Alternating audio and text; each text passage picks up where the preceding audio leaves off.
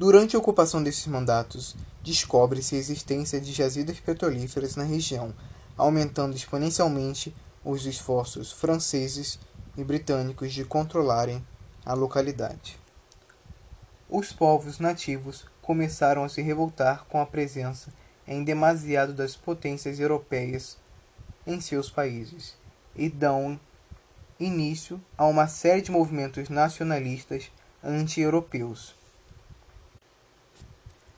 Para se tornarem maiores em números e poderem ao menos contrabalancear o contingente árabe na Palestina, os britânicos iniciavam, iniciaram o assentamento de judeus na região da Palestina, dando-lhes um novo lar na terra prometida, retirando assim uma pequena parte dos judeus europeus que sofriam com o crescente antissemitismo na Europa Ocidental.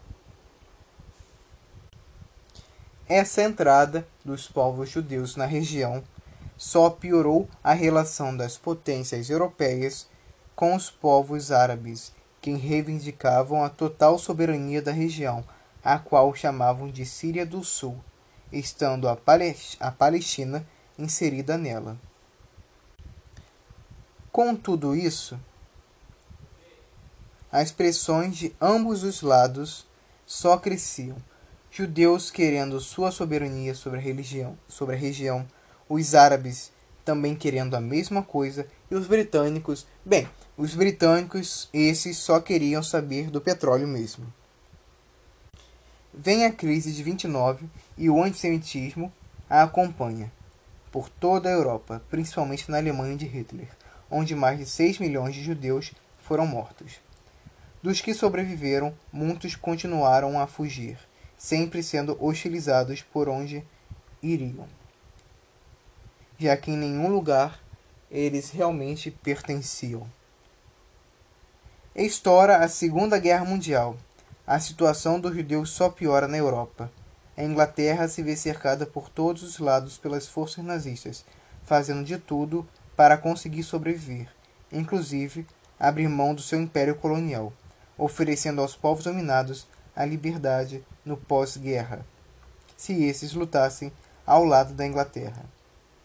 Essa oferta foi bem recebida principalmente pela Índia, mas também parte das populações do Oriente Médio aceitaram.